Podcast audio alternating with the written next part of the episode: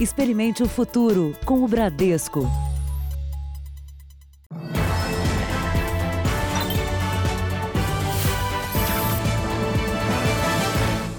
Olá, muito boa noite para você. Boa noite. O distanciamento social adotado em todo o Brasil restringe o funcionamento de boa parte do comércio. Apenas serviços considerados essenciais seguem funcionando. E esse se torna e esses se tornam alvo dos criminosos. Donos de padarias denunciam um aumento no número de assaltos durante a pandemia.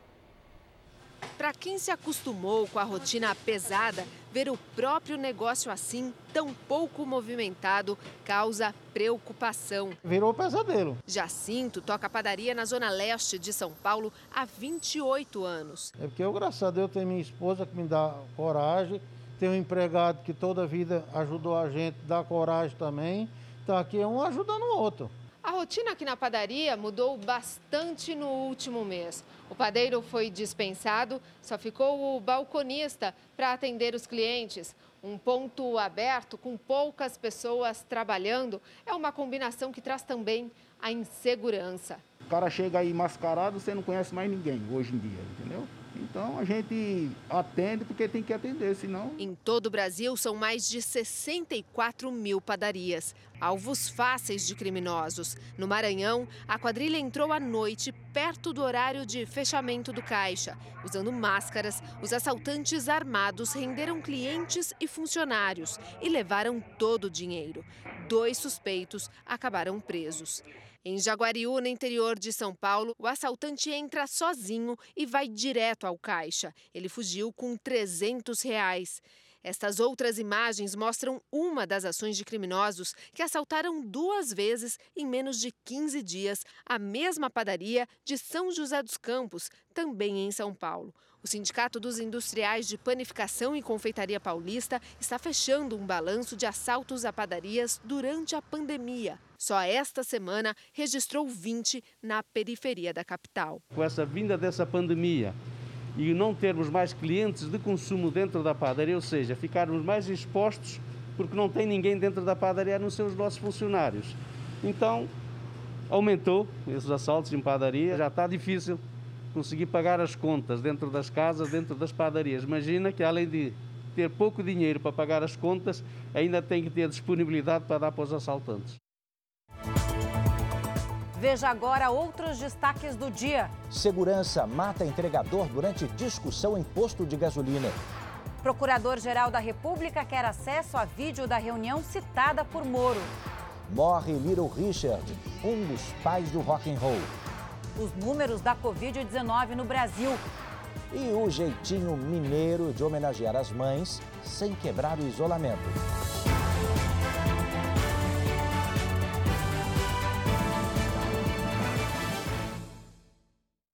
Oferecimento Bradesco, reinventando o futuro ao lado da sua empresa.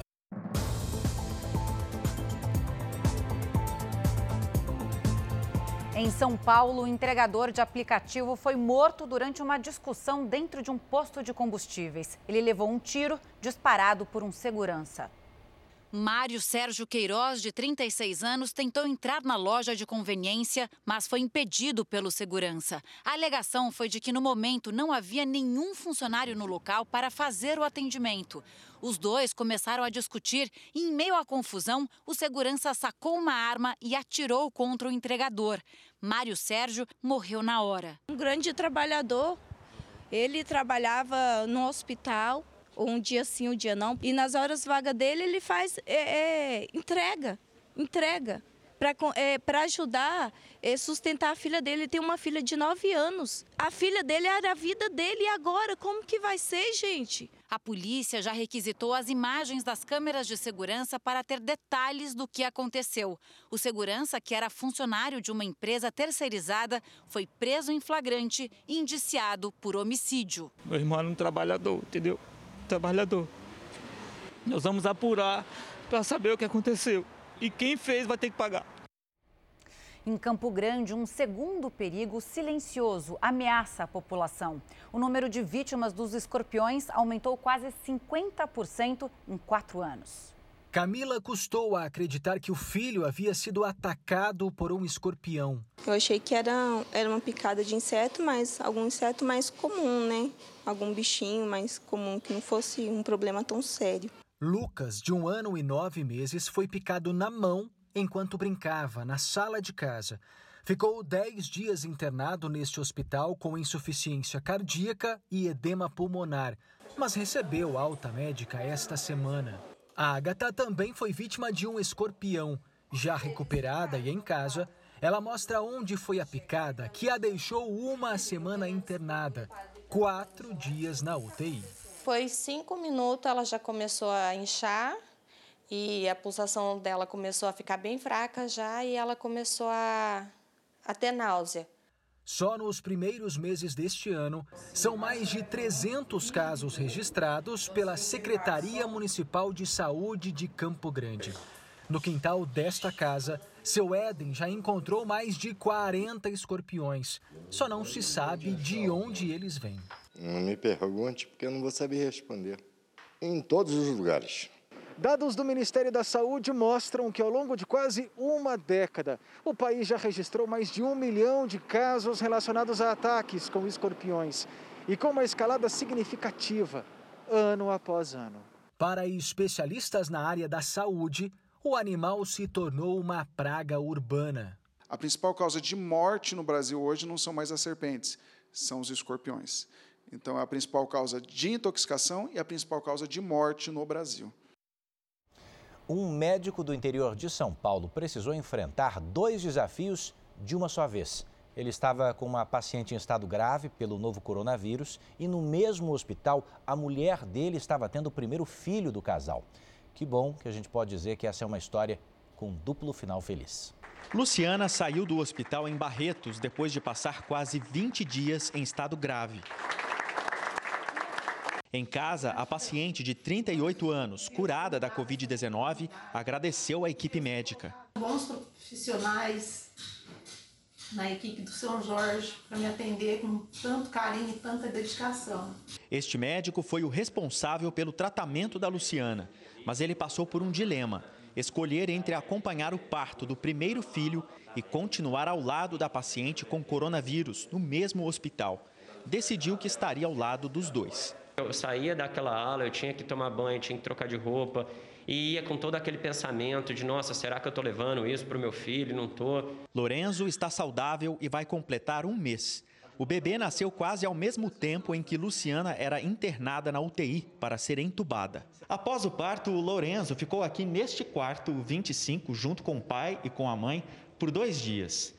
Logo em seguida, esta ala do hospital, destinada a atendimentos clínicos, foi transformada numa ala para atendimento a pacientes com a Covid-19. Por coincidência, a Luciana, que saía então da UTI, veio parar neste quarto, o 27, praticamente em frente. Uma semana depois, Luciana recebeu alta. O médico diz que cumpriu um dever e deixou a primeira lição ao filho. É meu amor realmente pela, pela medicina meu amor pelo hospital, meu amor por cuidar do paciente. Eu acho que a, quando a gente olha na cara do paciente, vê a cura, o paciente voltando para a família, o abraço que ela deu na mãe depois de ter voltado daquilo lá, aquilo lá não, não paga para mim. Para a mãe que teve seu primeiro filho, a experiência foi ainda mais inesquecível. Estou muito orgulhosa, muito orgulhosa do trabalho do Jorge muito orgulhosa por ele ter feito tudo isso por ela, né? A gente fica muito feliz. E por, pelo Lorenzo? Pelo Lorenzo também. É uma vidinha aqui, uma vida que ele salvou. Pesquisadores começam a estudar a possível relação da Covid-19 com outra doença, uma inflamação que atinge principalmente crianças. Brincar com o filho, passar horas com a família. Parece um sonho para quem ficou um mês internado com a Covid-19. Dá um beijinho aqui no papai. O Alfredo acredita que não só ele teve o problema em casa, a esposa e o Henrico, de três anos, também tiveram sintomas da doença. E quando eu fiquei internado, minha esposa teve falta, é, o paladar dela sumiu, e o meu filho teve intersol no olho, que também é um. e broncopneumonia. Só que neles não foi tão agressiva quanto foi a mim, né? De maneira geral, as crianças estão longe do grupo de risco para o coronavírus. As infecções costumam causar apenas sintomas leves. Mas nessa semana, médicos britânicos e americanos perceberam que uma doença inflamatória, a síndrome de Kawasaki, pode estar associada à Covid-19. Segundo os estudos, o coronavírus atinge o sistema vascular das crianças, o que pode abrir uma porta para a doença. Até este sábado, a cidade de Nova York registrava 73 casos em menores de idade, com três mortes possivelmente causadas pela síndrome. O quadro clínico dela se manifesta através de febre, que é de pelo menos cinco dias que a criança vai ter, acompanhado de vermelhidão na boca, nos lábios. A gente também pode observar nela é, edema nas mãos e nos pés, além de presença de aumento de gânglio. A síndrome de Kawasaki é uma doença pouco comum no Brasil. Segundo a medicina, ocorre com mais frequência em países do Oriente. Mas com a Covid-19, essa inflamação tem sido diagnosticada também em outras regiões do mundo o que tem deixado os médicos ainda mais atentos com as crianças. A doença tem tratamento, mas precisa ser diagnosticada logo. Caso contrário, pode atingir o coração. Quando ele começa de uma forma precoce, antes de 10 dias de manifestação de doença, ele consegue prevenir essas alterações cardíacas. Mais uma preocupação, hein? Importante. Agora a gente atualiza com você ao vivo os números da Covid no Brasil. O Ministério da Saúde atualizou os dados agora há pouco. Veja comigo, já são 155.939 casos. Mas vamos falar das mortes porque são 10.627 mortes. Passamos do limite das 10.730 mortes só nas últimas 24 horas. No próximo telão agora você percebe o número de pacientes que já se recuperaram. São 61.685 pacientes, isso representa 39,6% do total. Por quê? Porque você tem mais de 80 mil pessoas em acompanhamento ainda Covid positivos. São Paulo, dá uma olhada nos números: 44.411 casos ativos, 3.608 mortes. Em seguida, vem o Rio de Janeiro, com quase 17 mil casos e 1.653 mortes. Agora é importante acompanhar que o Ceará é o terceiro estado a registrar mais de mil mortes. Pernambuco e Amazonas completam a lista dos mais atingidos. E olha, no Rio de Janeiro, o ministro da Saúde visitou um hospital federal dedicado ao tratamento de pacientes da Covid. A capacidade desse lugar é para 170 leitos, mas só 56 estão em uso.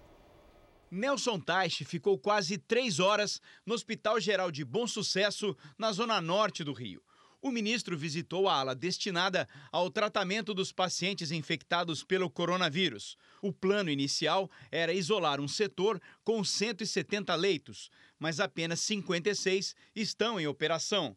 16 deles são para a UTI. Esse é um dos seis hospitais federais no Rio de Janeiro e sofre com falta de funcionários. Nelson Taixe deixou a unidade sem falar com os jornalistas. No estado do Rio de Janeiro, as medidas de isolamento foram prorrogadas. O prazo, que terminaria no dia 11, agora segue até o dia 31 de maio. O governador quer intensificar a fiscalização para evitar medidas mais severas. A prefeitura decidiu fazer bloqueios em bairros onde a população não está respeitando o distanciamento social. Essas interdições acontecem em áreas comerciais que registram aglomeração de pessoas. As unidades de saúde dessas regiões concentram um grande número de casos da Covid-19. Nós precisamos que as pessoas entendam que essa doença é altamente infecciosa. Nós precisamos nos preservar, ficar em casa. O município também adotou uma nova estratégia para enfrentar a pandemia. Tomógrafos de alta precisão estão sendo instalados em unidades de saúde. A ideia é agilizar o diagnóstico e iniciar com rapidez o isolamento e o tratamento dos pacientes da Covid-19. É, em média, um paciente com a Covid transmite para outras três pessoas. E ainda no Rio de Janeiro, falando também sobre hospitais, foi inaugurado hoje mais um hospital de campanha para pacientes da doença. A unidade de saúde no estádio do Maracanã terá capacidade para 400 leitos. Então vamos até lá, ao vivo, com a repórter Vanessa Libório, que atualiza para a gente as informações. Vanessa, boa noite. Boa noite, Eduardo, para você e para todos. Bom, o Hospital de Campanha aqui do Maracanã foi inaugurado hoje, mas com apenas 170 leitos, sendo 50 de UTI. Os outros 230 serão entregues ao longo da próxima semana. Essa unidade aqui vai ter aparelhos de tomografia, ultrassom, raio-x e hemodiálise. A novidade é um computador que vai permitir que os pacientes que estiverem internados conversem por meio de videoconferência com os seus familiares. Agora, é importante, vale lembrar que as pessoas que tiverem com sintomas da Covid-19 não devem vir até aqui porque é um hospital de portas fechadas. Só pacientes que já receberam algum tipo de atendimento ou estão internados em outras unidades é que serão encaminhados para cá. No início da tarde, teve um princípio de incêndio provocado por um curto-circuito mas o problema logo foi resolvido e não atrapalhou o andamento do hospital. Do Rio de Janeiro, Vanessa Libório. Bom saber, obrigado pelas informações. Vanessa, a gente continua falando do assunto, agora sobre a decisão de prolongar a quarentena até o fim do mês em todo o estado de São Paulo. Sabe por quê? Isso anda dividindo opiniões com os prefeitos, não, Camila? É isso aí, Edu. Alguns deles alegam ter condições de reabrir aos poucos a economia devido ao baixo número de casos da Covid-19. Na próxima segunda-feira, eles pretendem levar os argumentos ao governador. Ribeirão Preto, um importante polo econômico do interior paulista, tem 295 casos de coronavírus e oito mortes confirmadas. A cidade, com 700 mil habitantes, conta com quase 70% dos leitos de UTI ainda disponíveis. Para o prefeito, é possível começar a flexibilizar o isolamento. Iniciar um processo de adequação com regras protocolares bem rígidas, uso de máscara ostensivo, álcool gel, lavagem das mãos, fila, distanciamento de dois metros entre cada pessoa, no máximo 10 metros quadrados por pessoa no atendimento eh, eventualmente comercial. São Paulo tem o maior número de mortes e casos confirmados da Covid-19 no país. Com a aceleração da epidemia nesta semana, o governador João Dória determinou que a quarentena deve continuar em todo o estado até o final do mês. Cidades do litoral e grandes centros como Campinas, Bauru e Sorocaba defendem o isolamento rigoroso, mas parte dos prefeitos do interior discorda da decisão. A gente vai fazer o quê? Vai acabar com a vida, com o emprego, com o futuro das pessoas ou vamos aprender a conviver com esse vírus tomando medidas sanitárias, é, é, tomando as medidas de precaução, se higienizando e seguir a vida. A visão de parte do interior paulista é que a política de combate ao coronavírus é definida apenas considerando a curva de contágios e mortes aqui na capital. A partir de segunda-feira, prefeitos contrariados com as decisões do governo vão pedir autonomia para relaxar o isolamento em cidades pouco atingidas pela pandemia. Vamos mostrar os nossos dados e mostrar que Birigui pode voltar ao, a, às atividades normal, normais, perdão, voltar às atividades normais com a devida responsabilização, utilizando máscara, luva e álcool. É, o governo do estado de São Paulo não levou em consideração as características de cada cidade e de cada região. Foi uma decisão linear do governador, que implementou através do decreto a sua extensão da quarentena, não considerando o trabalho feito pelos prefeitos, o trabalho é, feito por cada cidade, a realidade de cada cidade e os números de cada cidade. O prefeito de Ribeirão Preto diz que a situação na cidade é tão tranquila que poderia até receber doentes de outros lugares, mas com uma condição. Desde que não sejam pacientes com uh, coronavírus. Nós podemos receber uh, pacientes com qualquer uh, região do nosso estado mas recomendamos que não sejam com coronavírus, até para não trazer coronavírus também para o interior do estado ainda mais. O governo de São Paulo informou que a quarentena foi prorrogada devido ao ritmo acelerado de contágio e com aumento crítico no total de infectados e de mortes, além de risco iminente de colapso no sistema de saúde. Ainda, segundo o governo, o diálogo com prefeitos e outros setores da sociedade é permanente para planejar a reabertura gradual da economia. Bom, de São Paulo vamos para o Rio Grande do Sul, que vai adotar diferentes níveis de isolamento social, conforme o avanço da pandemia em cada lugar do estado. O repórter Cristiano Dalcin está aqui para atualizar as informações, dar os detalhes para a gente. Quando é que isso entra em vigor, hein, Dalcin? Boa noite. Boa noite. As medidas começam a valer na segunda-feira. O maior desafio do plano vai ser salvar vidas e, ao mesmo tempo, preservar a economia. Para isso, o estado foi dividido em 20 regiões. Elas serão classificadas conforme o avanço da doença e a estrutura dos hospitais. A identificação será por bandeiras. As cores vão variar entre amarelo, laranja, vermelho e preto, de acordo com o risco. É isso que vai definir os protocolos de prevenção e o tamanho das restrições em cada região. Lajeado, na região central, começa a semana com a bandeira vermelha, que é de risco alto. Por causa disso, todo o comércio vai ficar fechado. Camila, Eduardo. Obrigado, Dalcin. Sobretudo de olho no acompanhamento na movimentação dentro dos hospitais. Bom, a gente muda de assunto porque o ministro do Supremo Tribunal Federal, Celso de Mello, ainda vai decidir sobre o sigilo do vídeo de uma reunião ministerial. Aquela reunião com a participação do presidente Bolsonaro, Camila. Vídeo polêmico, né? Segundo o ex-ministro Sérgio Moro, as imagens comprovariam a intenção do presidente interferir no comando da Polícia Federal. Na esplanada dos ministérios, apoiadores fizeram um protesto a favor do presidente Jair Bolsonaro. O grupo desceu até a porta do Palácio do Planalto. Os manifestantes criticaram o Supremo Tribunal Federal e o ex-ministro Sérgio Moro. O presidente não participou da manifestação, ele passou parte do dia no Palácio da Alvorada. Recebeu apenas o ministro da Secretaria de Governo. Luiz Eduardo Ramos foi à residência oficial da Presidência da República de moto. No fim da tarde, Jair Bolsonaro pilotou moto aquática no Lago Paranoá. Neste sábado, não aconteceu churrasco no Palácio da Alvorada. Auxiliares e o próprio Jair Bolsonaro ironizaram o suposto encontro.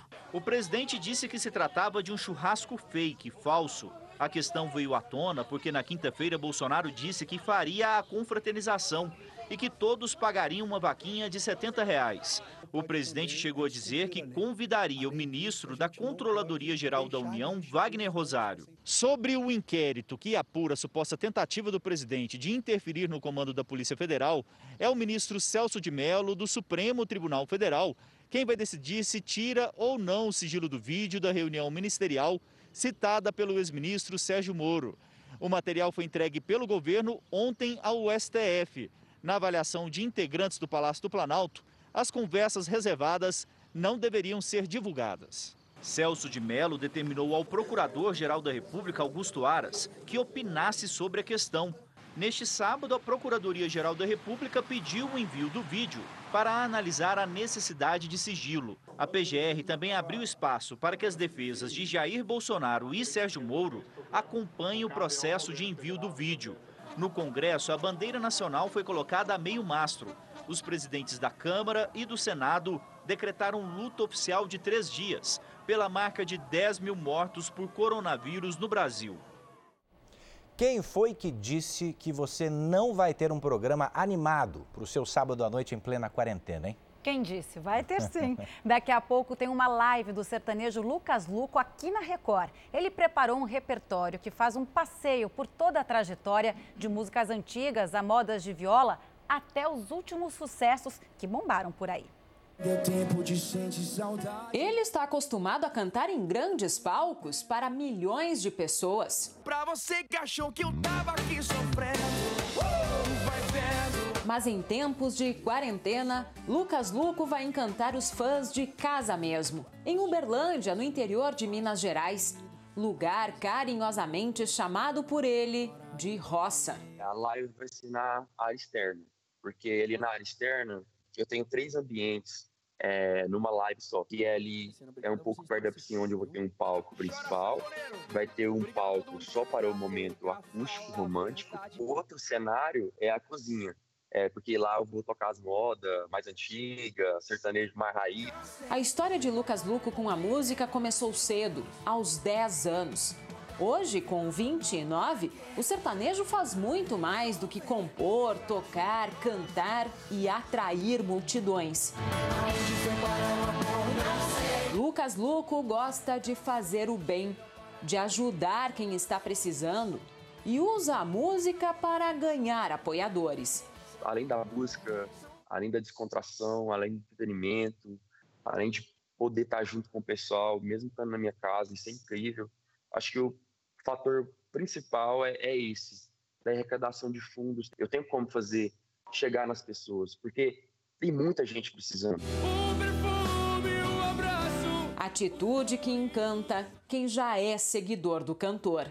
Como dizem por aí, nós fãs já estamos com a roupa de ir. Só que a gente não pode sair de casa. Mas assim, a expectativa tá enorme da galera do início da carreira do Lucas, a de agora. A gente quer ouvir todas as músicas, se possível. E famosos, como Sabrina Sato, que já contou com o apoio dele para ações solidárias. Gente, o Lucas foi o meu parceiro em um dos eventos do Instituto Sabrina Sato e eu não poderia ficar de fora da live dele, né? Lucas, eu vou escolher uma música que eu amo e eu tive o prazer de fazer o clipe com você. Vamos todo mundo cantar, gente? Aí canta, vai vendo, vai. Canta, Lucas. Luana acompanha o cantor há oito anos e criou até um fã-clube para demonstrar essa paixão. Perdeu as contas de quantos shows ela já foi. Hoje é o músico quem vai até a casa dela. A gente fica assim, é muito honrado de ser fã de alguém que principalmente que vai transmitir, né, na televisão. E a gente fica muito feliz também que o Lucas está podendo levar essa energia boa nesse momento complicado para todo mundo, né, por essa questão do vírus. E vamos estar tá ligadinho tudo aqui. A live de Lucas Luco vai ser transmitida a partir das 10h30 da noite, aqui na tela da Record, pelo site R7 e em todas as redes sociais da Record TV. E essa parceria vai ter música boa e muita solidariedade. As doações já têm destino certo. A primeira é a Favelas Esquecidas, onde a gente é, pega esse dinheiro e transforma em cestas básicas para serem doadas nas favelas mais é, afetadas pela crise. E a segunda ação é da Curi Marina, arroba Curi Marina no Instagram. A Marina é uma criança que tem AME e eles estão em busca né, de 9 milhões para comprar o remédio. Esse Covid veio também para poder dar uma amaciada no coração das pessoas, sabe? Que estava muito endurecido. Assim.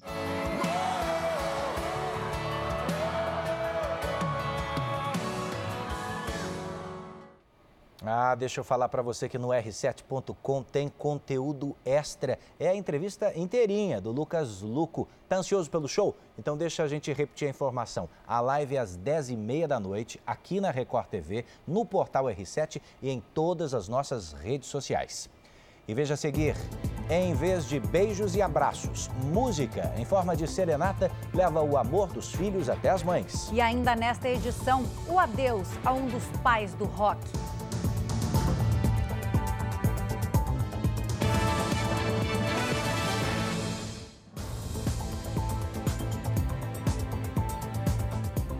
Já estamos de volta ao vivo porque esse domingo será um dia das mães, hein? Muito diferente. As medidas de isolamento sugerem cancelar o almoço de amanhã.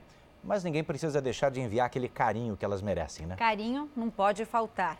Em Belo Horizonte, um jeitinho bem mineiro conseguiu driblar essa distância.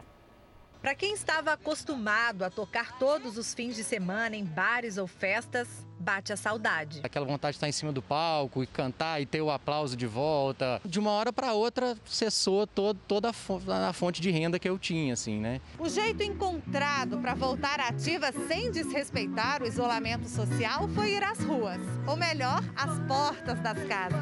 Bernardo resolveu resgatar as antigas serenatas. Com um microfone e um violão, ele envia carinho em forma de música. Na véspera do Dia das Mães, a homenageada foi Dona Isa, de 79 anos. A senhora acaba de ganhar uma serenata. O presente veio da filha que planejou a surpresa junto com o irmão que mora nos Estados Unidos, mas se fez presente pela tela do celular. A gente tentou suprir isso de alguma forma para eles, que para eles está muito difícil. A música à beira da janela também está sendo resgatada por pai e filho. João toca trompete e Pedro violão.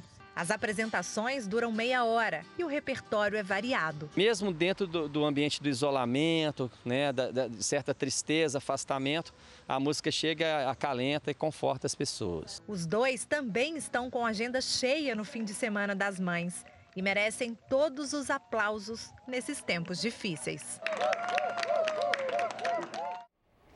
E a campanha SOS Famílias do Sertão vai ajudar moradores do interior do Nordeste em meio à crise da pandemia. Para doar, é só você aproximar o seu telefone do QR Code, que já está no canto da sua tela. Vanessa cozinha no fogão a lenha no quintal. Não tem dinheiro para comprar o gás. Mãe de uma menina de seis anos, vive de favor nesta casa desde que parte do imóvel onde morava desabou. A gente dorme no chão. Como eu não tenho condições, não tenho um trabalho fixo, é o jeito de ficar por aqui mesmo, porque não tem outra solução, né? Vanessa está entre os mais de 13 milhões de brasileiros que, segundo o IBGE, vivem em condições de extrema pobreza no Brasil. Aqui no sertão do Nordeste, essa situação é ainda mais comum. Não é difícil encontrar famílias com renda mensal inferior a 145 reais por pessoa. Gente que nem sempre tem o que comer e enfrenta ainda outros problemas, como a falta de saneamento básico, assistência à saúde e acesso à educação. Se a seca e a falta de perspectiva já castigavam o sertanejo, a pandemia do coronavírus agravou ainda mais a situação das famílias. Seu Moacir é agricultor Casado, pai de duas filhas, viu o tempo passar sem conseguir mudar de vida. Era que a dificuldade é grande, a gente precisa de, às vezes, comprar alguma coisa e não pode comprar. Mas é que é triste, é. Mesmo sem completar o ensino fundamental, tem muito a ensinar. As dificuldades não tiraram a esperança de um futuro melhor. Sempre luta, já pensando nisso. Eu com 55 anos não esmoreço não. A gente tem filho ainda para ajudar. Então eu tenho muita esperança ainda de conseguir alguma coisa. Veja agora os destaques do próximo Domingo Espetacular. Exclusivo, como cartéis mexicanos ensinam facções criminosas brasileiras a produzir drogas sintéticas. Ela queria ter um rosto de boneca, passou por 20 aplicações e ficou com a boca assim. Esses cães conseguiram superar a deficiência e bombaram na internet. Eles embalaram festas nos anos 80. Quer saber por onde anda o trio Los Angeles? A gente mostra no Domingo Espetacular depois da Hora do Faro e a gente espera você. É daqui a pouco, não perca logo mais a live de Lucas Luco. É às 10h30 da noite na Record TV, no portal R7 e em todas as nossas redes sociais. E veja a seguir o exemplo de uma gigante multinacional ajuda 3 milhões de pessoas no Brasil.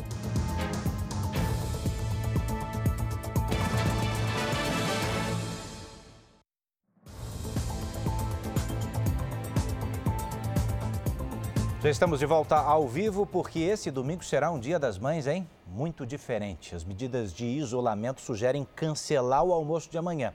Mas ninguém precisa deixar de enviar aquele carinho que elas merecem, né? Carinho não pode faltar. Em Belo Horizonte, um jeitinho bem mineiro conseguiu driblar essa distância. Para quem estava acostumado a tocar todos os fins de semana em bares ou festas, bate a saudade. Aquela vontade de estar em cima do palco e cantar e ter o aplauso de volta. De uma hora para outra, cessou todo, toda a fonte de renda que eu tinha, assim, né? O jeito encontrado para voltar ativa sem desrespeitar o isolamento social foi ir às ruas, ou melhor, às portas das casas. Bernardo resolveu resgatar as antigas serenatas. Com o microfone e o violão, ele envia carinho em forma de música.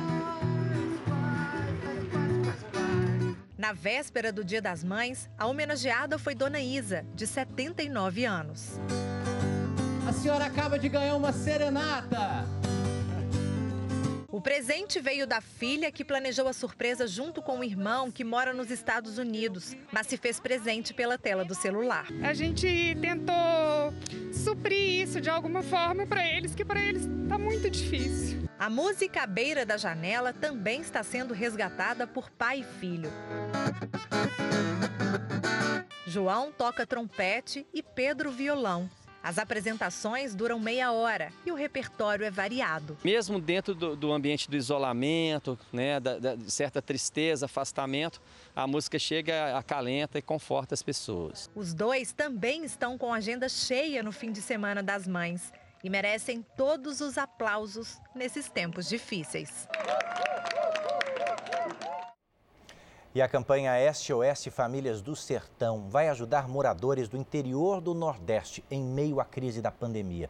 Para doar, é só você aproximar o seu telefone do QR Code, que já está no canto da sua tela. Vanessa cozinha no fogão a lenha no quintal. Não tem dinheiro para comprar o gás. Mãe de uma menina de seis anos, vive de favor nesta casa desde que parte do imóvel onde morava desabou. A gente dorme no chão, como eu não tenho condições, não tenho um trabalho fixo, é o jeito de ficar por aqui mesmo, porque não tem outra solução, né? Vanessa está entre os mais de 13 milhões de brasileiros que, segundo o IBGE, vivem em condições de extrema pobreza no Brasil. Aqui no sertão do Nordeste, essa situação é ainda mais comum. Não é difícil encontrar famílias com renda mensal inferior a 145 reais por pessoa. Gente que nem sempre tem o que comer e enfrenta ainda outros problemas, como a falta de saneamento básico, assistência à saúde e acesso à educação. Se a seca e a falta de perspectiva já castigavam o sertanejo, a pandemia do coronavírus agravou ainda mais a situação das famílias. Seu Moacir é agricultor, casado, pai de duas filhas. Viu o tempo passar sem conseguir mudar de vida. Era que a dificuldade é grande, a gente precisa de às vezes comprar alguma coisa e não pode comprar. Mas é que é triste, é. Mesmo sem completar o ensino fundamental, tem muito a ensinar. As dificuldades não tiraram a esperança de um futuro melhor. Sempre luta, já pensando nisso. Eu com 55 anos não esmoreço não. A gente tem filho ainda para ajudar. Então eu tenho muita esperança ainda de conseguir alguma coisa. Veja agora os destaques do próximo Domingo Espetacular exclusivo, como cartéis mexicanos ensinam facções criminosas brasileiras a produzir drogas sintéticas. Ela queria ter um rosto de boneca, passou por 20 aplicações e ficou com a boca assim. Esses cães conseguiram superar a deficiência e bombaram na internet. Eles embalaram festas nos anos 80.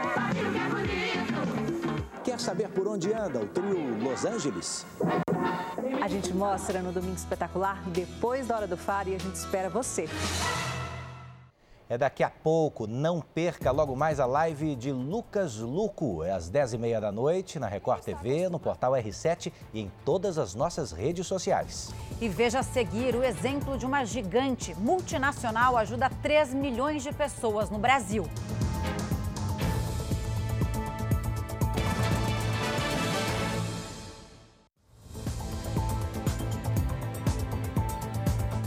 Tecidos recheados de prata contra a Covid. Uma empresa brasileira desenvolveu essa ideia.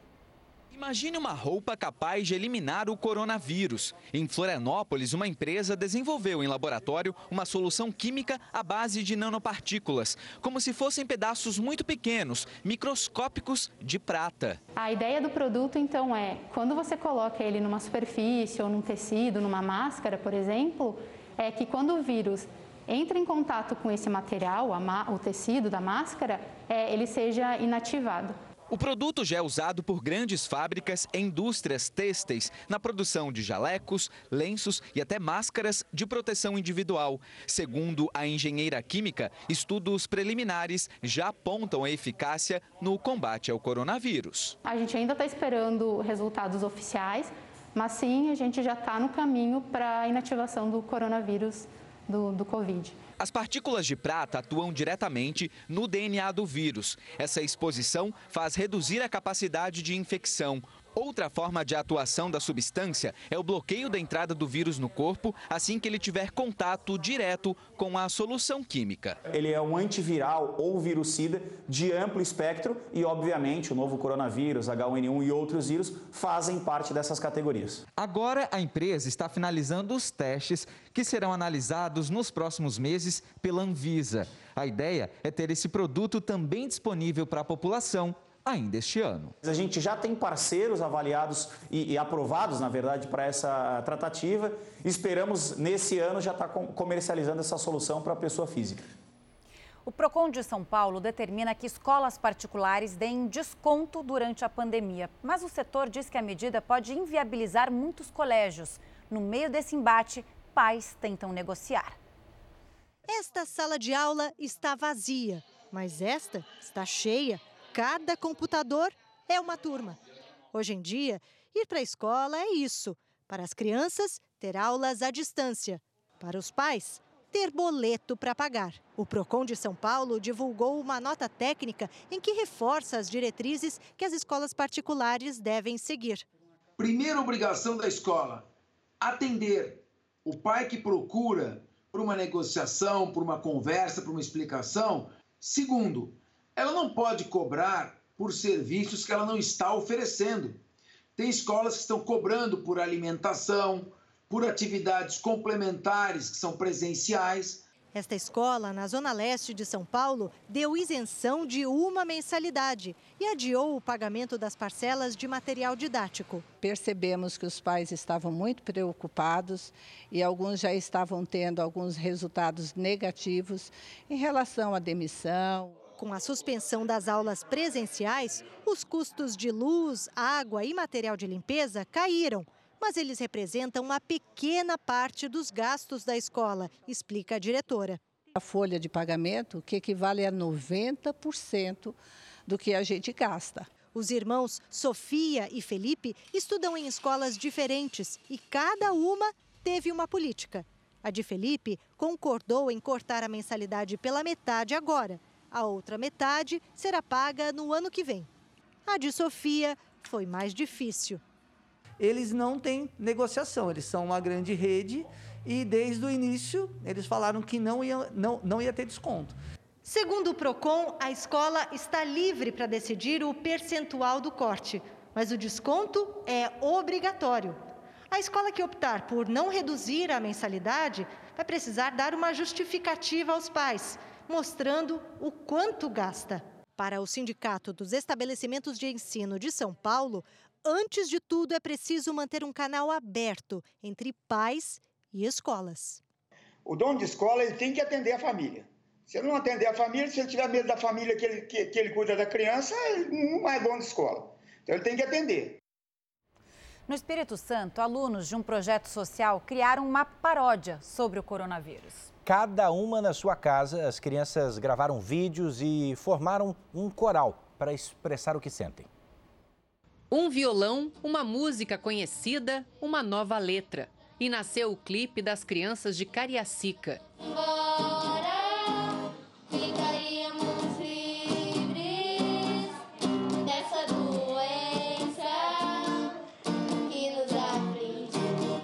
Tudo começou com Ana Luísa, prima dos irmãos Isaac e Isabel. O trio colocou na letra o que sente durante o isolamento tem várias pessoas que ficam falando sobre o coronavírus, a gente pesquisou e também veio da imaginação algumas palavras também. Quem incentivou e inspirou os alunos foi o casal Kelly e Rafael, professores de música deles e de outras 80 crianças que fazem parte de um projeto social do município. Assim como na quadra de esportes, o espaço antes ocupado pela música agora deu lugar ao silêncio. Mas não é porque as crianças estão distantes que elas não podem cantar juntas. A letra foi enviada para os alunos que gravaram vídeos caseiros, a maioria com o celular. O professor Rafael juntou o quebra-cabeça e o resultado do trabalho em equipe surpreendeu. Todo mundo ajudou, a gente jogou o desafio para os pais, os pais aceitaram e aí mandaram o vídeo para a gente, a gente só editou o mesmo vídeo. O vídeo da paródia foi compartilhado nas redes sociais. Doença,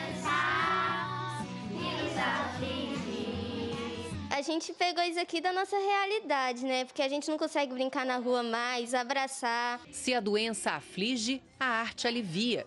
Se o vírus isola, a música une.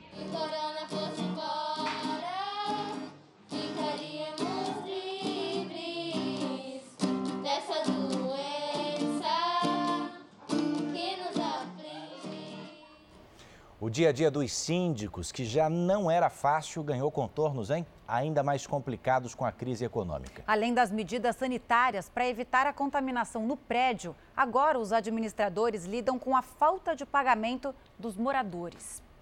Este prédio, no Rio de Janeiro, tem 250 apartamentos. O síndico tomou algumas medidas para reduzir os custos do condomínio e aliviar o bolso dos moradores. O personal trainer da academia foi dispensado. O salva-vidas da piscina, que está em casa, teve redução de salário. Mas ainda assim, a inadimplência aqui chega a 18%. Em condomínios maiores, o impacto tende a ser menor, porque uma unidade deixando de pagar representa um, impacto menor na, nas finanças por conta dos outros que não deixaram de pagar. Um condomínio, quando é menor, uma unidade não pagando representa muito mais no, no valor total do condomínio. A inadimplência de moradores em abril foi a maior já registrada, segundo dados de uma empresa que administra imóveis em vários estados brasileiros. No Rio de Janeiro, a taxa, que girava em torno de 7% em média, dobrou e bateu 14% no mês passado são as pessoas que estão diretamente impactadas, sofrendo né, os impactos mesmo do, do isolamento social, do fechamento das, dos espaços comerciais, da questão mesmo do, do efeito econômico mesmo da, da pandemia. Com dificuldade para equilibrar as finanças, muitos moradores têm estabelecido prioridades de pagamento. Como os juros no atraso do condomínio são inferiores aos de outras contas, o boleto fica esquecido, lá na gaveta, para o desespero dos síndicos. É o que está acontecendo com essa cabeleireira. Sem trabalhar há dois meses, deu prioridade para as contas mais básicas. Eu, por exemplo, nunca trazei o meu condomínio, mas infelizmente, no momento, não estou não, não tendo outra alternativa. Né? Ou eu pago condomínio, ou eu, eu cuido da, da, da minha alimentação. Para tentar reduzir a inadimplência e manter os serviços dos prédios, síndicos tentam sensibilizar os moradores a manter os pagamentos em dia. Para sair do sufoco, Rafael fez uma parceria com uma empresa financeira. Vai antecipar os valores por 12 meses e depois a dívida será cobrada do morador. A empresa compra a dívida da unidade inadimplente, repassa o valor para o condomínio e depois ela, essa unidade fica devedora à empresa. Agora, um outro lado da pandemia. As costureiras ficaram famosas na quarentena, ainda mais depois que o uso de máscaras se tornou obrigatório. Bom, de máscaras de pano elas entendem, né? Uma faz por gosto, outra parte faz por necessidade máquina era um presente antigo que Renata quase não usava. Para proteger a família, ela começou a costurar máscaras. Eu fiz algumas para casa e aí começaram a vir as encomendas. Ela aceitou o primeiro pedido há um mês. Já foram mais de 800. E aí desde então eu não parei. Quase todos os dias eu tenho encomenda de máscaras. A cozinha da Daniela virou um ateliê. Com a mãe, ela produz 100 máscaras por dia. Eu chego com material, corto, ela costura, eu faço a higienização, embalo e vou entregar. Com tantas estampas e modelos diferentes, as máscaras servem também para mostrar um pouco da personalidade de quem usa. Mas mesmo que ela seja assim, branca, lisa, o importante é que ela sirva como uma barreira física de proteção contra o vírus. E ao colocá-la, é necessário que ela fique justa no rosto, sem espaços nas laterais ou no queixo. O modelo de pano não pode ficar úmido. E não é só isso. A máscara de tecido vai funcionar como uma parte do nosso rosto. A gente não pode pôr a mão nela, a gente não pode encostar nela, a não ser que a gente tenha a mão bem higienizada na hora de tomar uma água, de tirar. E outra, não usar a máscara fora do rosto, da onde é onde precisa, que é tapar o, o nariz inteiro e a boca, tá? Não deixar buraquinho, tudo, porque se colocar na testa, nada adianta e ainda é um risco, porque você usou na área de, de, de fala, de tosse, de espirro. Dona Marlene sabe que ainda vai passar muitos dias assim grudada à máquina de costura. Gosto de costura, gosto de artesanato, então para mim está sendo o máximo. Em Belém, um grupo produz viseiras de proteção para distribuir em hospitais públicos da capital e também do interior do Pará. A ação solidária muitas vezes chega de barco. São nove horas navegando pelos rios da Amazônia de Belém até o município de Curralinho, uma das 12 cidades da ilha do Marajó. O motivo da viagem? Entregar máscaras de proteção para os profissionais de saúde trabalharem no enfrentamento do novo coronavírus. Material que já foi entregue na cidade de Barcarena, no nordeste do Pará. A confecção das máscaras é bem simples. Precisa apenas de uma folha de acetato, espuma de 3 centímetros e elástico. Cada uma fica pronta em cerca de 5 minutos. Esses artesanais, a gente está conseguindo fazer mais de 100 por dia. Os voluntários fazem de 50 a 100 kits como esse daqui. Aqui dentro tem a máscara e outras duas espumas para serem trocadas se necessário. O custo desse kit não passa de R$ 2,00. Mais de 2 mil já foram feitos. Nós aqui no extremo do Pará, talvez nós não conseguíssemos o material suficiente para fornecer uma segurança, proteção para as pessoas que estão na, na, linha de frente. No Rio Grande do Sul, esse casal de arquitetos também está produzindo máscaras para doar. Cerca de mil já foram entregues. É tudo de graça e as encomendas não param de chegar. O nosso foco é atender postos de saúde, centros menores, para que esses profissionais também estejam protegidos contra essa pandemia. Esta infectologista diz que essa máscara, mesmo caseira, vai ajudar a proteger os profissionais de saúde do contágio. Ele deve ser individual, não compartilhado e sempre após o uso, promover a limpeza com produtos desinfetantes. Até agora, hospitais de mais de 20 cidades do estado já receberam equipamentos de proteção como este. A gente realmente, se pudesse, ajudaria cada vez mais pessoas. É um, como se fosse um retorno e uma expressão de gratidão realmente pelo trabalho deles. Os canteiros de obras voltaram a ter movimento em Goiás, com outro ritmo e novas regras. Só entra na obra quem estiver com máscara. Todo mundo tem que medir a temperatura, lavar as mãos e usar equipamentos de proteção. Aqui trabalham cerca de 120 pessoas. Depois que a retomada das atividades foi autorizada, a construtora criou também regras para evitar aglomerações. É, nós adotamos uh, o escalonamento né, da entrada dos trabalhadores. É, o pessoal entra em horários né, alternados, no horário de tomar café, horário de almoço e horário de saída também. As novas regras de segurança foram disponibilizadas numa cartilha elaborada pelo Serviço Social da indústria da construção civil. Por a gente estar tá passando por um momento de adaptação e pelo fato do nosso efetivo estar menor, porque a gente já retirou das obras o grupo de risco. Então, isso fez com uma diminuição do efetivo, né? É, é, então, com certeza, é, a produtividade, eu te digo aí, que se fosse falar em percentual, acho que a gente deve estar trabalhando em torno de 50% do que era antes. Uma pesquisa apontou que quase 95% dos empresários da construção civil acham que a crise vai ter impacto negativo nas empresas. Mas ainda não é possível prever o tamanho do rombo que a crise do coronavírus vai provocar no setor. A coleta desses dados acabou sendo paralisada até por conta da dificuldade de circulação de pessoas. Então não dá para dizer ainda se, se houve prejuízo, o tamanho desse prejuízo. Por isso, muitas construtoras estão revendo planos e suspendendo projetos. Obras que ainda não haviam sido iniciadas. Aí esse pessoal está aguardando para ver como que vai ficar o, o cenário para poder ter novos lançamentos. Empresários de pequenos negócios que se adaptaram a esse momento difícil têm mais chances de sobreviver a novas crises. Essa é uma conclusão de uma pesquisa do Sebrae que mostra também que novos formatos ajudam na retomada do faturamento. O bar temático, inaugurado há menos de três meses na capital gaúcha, foi feito para clientes que gostam de jogos. Mas com as máquinas desligadas e sem previsão de reabrir, os proprietários tiveram que improvisar. A gente partiu com a nossa cozinha, nós elaboramos mais alguns hambúrgueres ali e estamos entrando então no mercado do delivery, certo? O bar criou ainda uma campanha. Os clientes compram um voucher pela internet e poderão utilizar o valor quando o estabelecimento reabrir. Pequenos negócios são os mais afetados pela crise, mas com um pouco de criatividade é possível minimizar os prejuízos. Uma pesquisa do Sebrae ouviu mais de 6 mil empreendedores de todo o país. Aqueles que adaptaram o modelo de negócio são os que, em tempo de pandemia, mais conseguem se manter funcionando.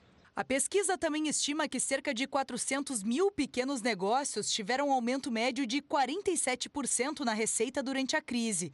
E quase metade mudou o modo de funcionamento, apostando em entregas e serviços pela internet.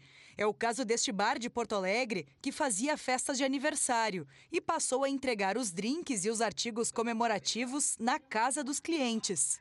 Este ano, Yasmin e o namorado, que fazem aniversário no mesmo dia, não conseguiram comemorar pessoalmente com os amigos. O jeito foi contratar o serviço do bar e chamar a turma para um brinde virtual.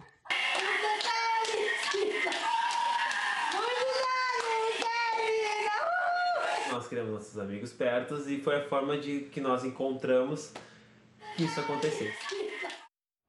Em Santa Catarina, a polícia, o Ministério Público e o Tribunal de Contas se uniram numa operação contra uma suposta fraude na compra emergencial de 200 respiradores para UTIs. 11 milhões de reais foram sequestrados da conta de um dos envolvidos na aquisição dos 200 respiradores. A Força Tarefa apreendeu outros 300 mil reais em espécie. No total, 33 milhões foram pagos antecipadamente e sem garantia pelos aparelhos que ainda não foram entregues. Os agentes cumpriram 35 mandados de busca e apreensão neste sábado. A operação ocorreu em 12 cidades. O artista plástico Abraham Palatinic morreu hoje no Rio de Janeiro, vítima de Covid-19. Palatinic tinha 92 anos, estava internado há nove dias. Além da pintura, o artista estudou física e mecânica e foi a união de todas essas áreas que o tornou reconhecido internacionalmente. Palatinic é um dos precursores da chamada arte cinética, que usa técnicas de movimento e luz para criar efeitos abstratos. Também morreu hoje, aos 87 anos, uma das maiores lendas do rock. Little Richard era considerado um dos criadores do gênero musical. Ele também era conhecido como o arquiteto do rock and roll. Na voz,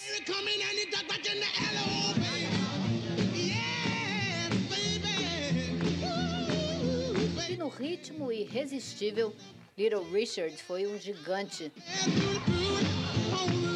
Para os músicos, o americano da Georgia é pai do rock and roll, mas também avô do hip hop e de tantos outros gêneros. No palco, começou bem comportado, de terno e gravata. Com o tempo, também inovou no jogo de cena. Ousado nas roupas, na sexualidade, Little Richard influenciou Prince, Elton John, Rolling Stones, James Brown, Beatles. Richard Wayne Penniman nasceu em dezembro de 1932. Pobre, cantava na igreja contra a vontade do pai. Saiu de casa aos 13 anos. No primeiro grande sucesso, Tutti Frutti, ele inventou um estribilho de puro ritmo que não diz nada. Uma ideia que surgiu no trabalho, lavando pratos. Na mistura de boogie-woogie, gospel e blues, ele forjou, como Elvis, os primeiros passos do rock and roll. Quando viu Little Richard pela primeira vez, ainda garoto, Elton John disse que entendeu exatamente o que queria fazer o resto da vida. Bob Dylan escreveu no livro da escola, quando era adolescente, que tinha como grande objetivo se juntar a ele. Nas mídias sociais foram muitas as homenagens a uma fonte de inspiração e energia que transformou a história da música. Little Richard tinha câncer nos ossos. Ele morreu em casa, no Tennessee. Se comunicar é uma arma importantíssima contra a desinformação e também no combate ao coronavírus. E o papel das marcas se torna fundamental para ajudar a sociedade neste momento.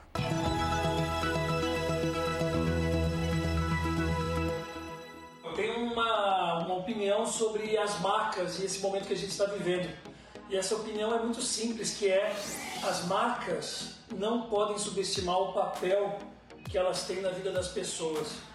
As pessoas não compram um produto, as pessoas não consomem um produto, não somente fazem isso, elas interagem com ele, elas se divertem, elas conversam, elas querem saber mais. E dentro de um momento que a gente está passando extremamente delicado, extremamente solitário, a marca pode ser muito mais do que somente um produto a ser consumido. Sim, sim, sim, acho importantíssimo, né? Acho que é o momento de todos se unirem para que a gente que isso passe logo e foi só uma fase ruim, né? As marcas entenderam que o papel delas se aprofundou na vida das pessoas. Esse é um dos motivos pelos quais eu acredito que as marcas precisam estar mais ativas do que nunca na vida dos consumidores. O governo norte-americano vai distribuir milhares de frascos do antiviral Remdesivir para os estados tratarem pacientes com a Covid-19. Seis estados vão receber 360 caixas do medicamento usado inicialmente para combater o ebola, mas que recebeu uma autorização emergencial para tratar a doença causada pelo coronavírus. Cada governador vai decidir para quais hospitais enviar o remédio. Entre essa semana e a próxima, pelo menos 47 estados vão reabrir parcialmente as atividades. Nova York, o mais afetado deles, segue com bloqueios. Hoje foram mais 226 mortes. O governador anunciou que o número de internações e intubações caiu. E uma pesquisa feita pela Universidade de Colômbia com 1.300 pacientes não comprovou o suposto efeito positivo da hidroxicloroquina no tratamento da Covid-19. Num pronunciamento conjunto nas redes sociais, os 27 líderes da União Europeia pediram solidariedade. Na Espanha, os números de infectados e mortos continuam a cair e atingiram os menores índices para uma semana desde o início do surto. Mais da metade do país já pode iniciar o fim do isolamento a partir de segunda-feira. Com avenidas fechadas em Madrid, as pessoas aproveitaram o sábado para se exercitar.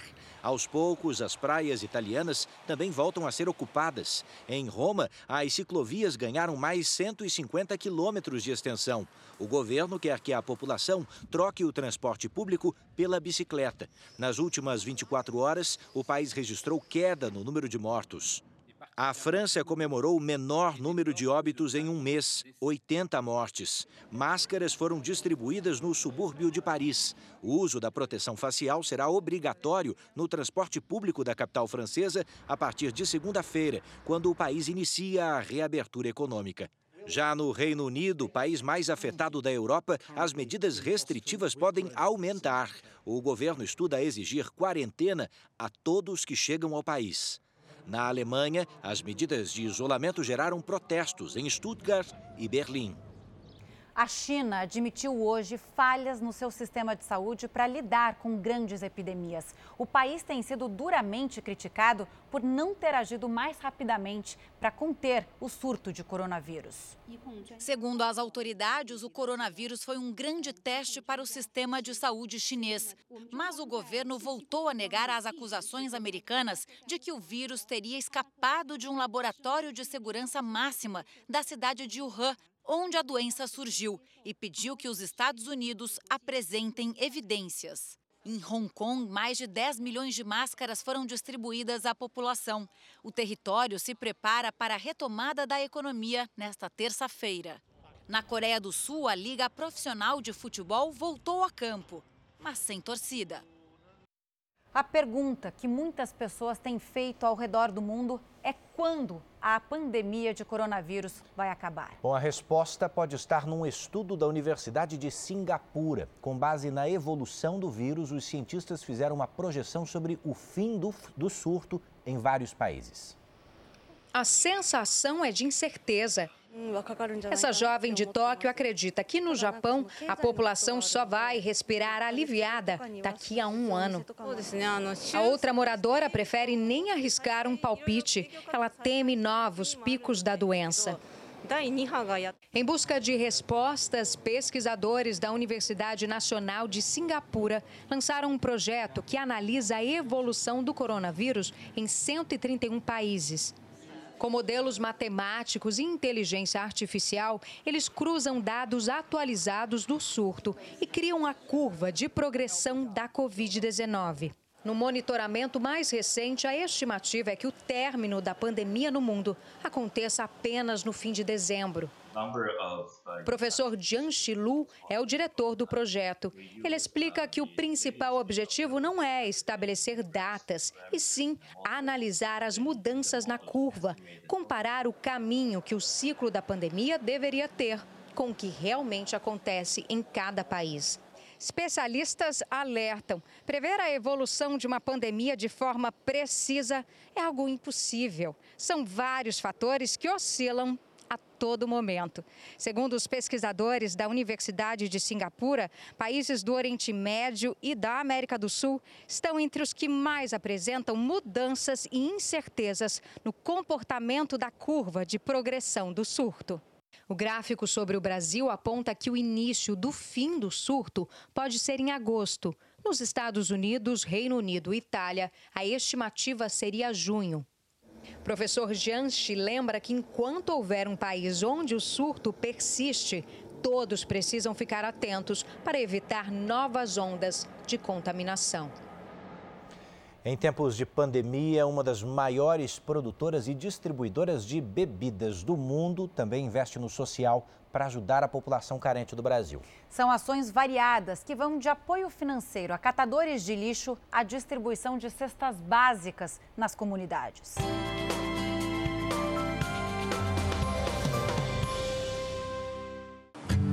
Cansaço dificulta a pedalada.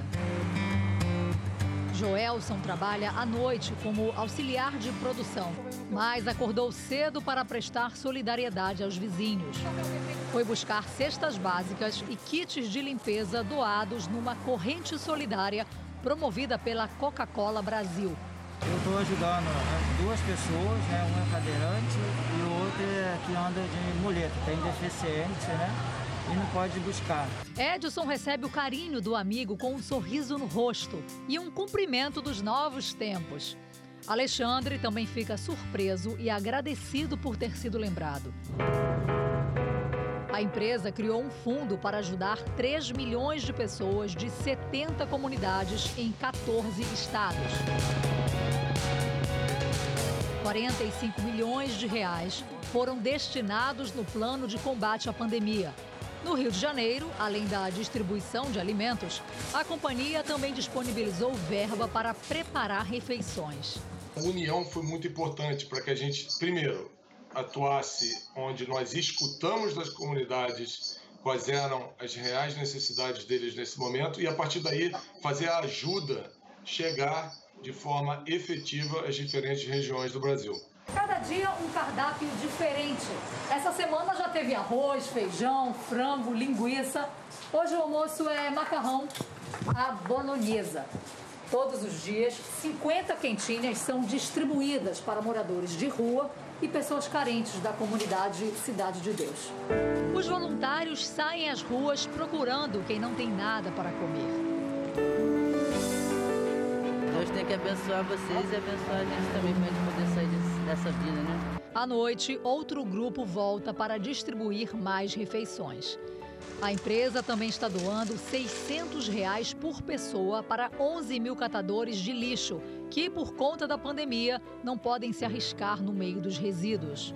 Nós sempre tivemos os catadores como parte integral da nossa cadeia de uh, reciclagem. Então é importantíssimo que a gente acompanhe uh, as novas etapas do combate à Covid para uh, continuar evoluindo na melhor solução para atendê-los nesse momento.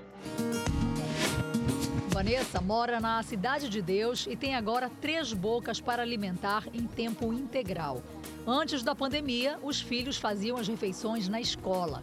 Ela está há dois meses sem receber o auxílio doença. A gente fica com o coração apertado, aí a gente recorre os amigos, liga, manda mensagem. Depois de levar para casa os alimentos, Vanessa ganhou um presente valioso de Dia das Mães. A gente quer que tranquilidade é churrasco, é bebida, não é isso. É a gente saber que tem um alimento possível na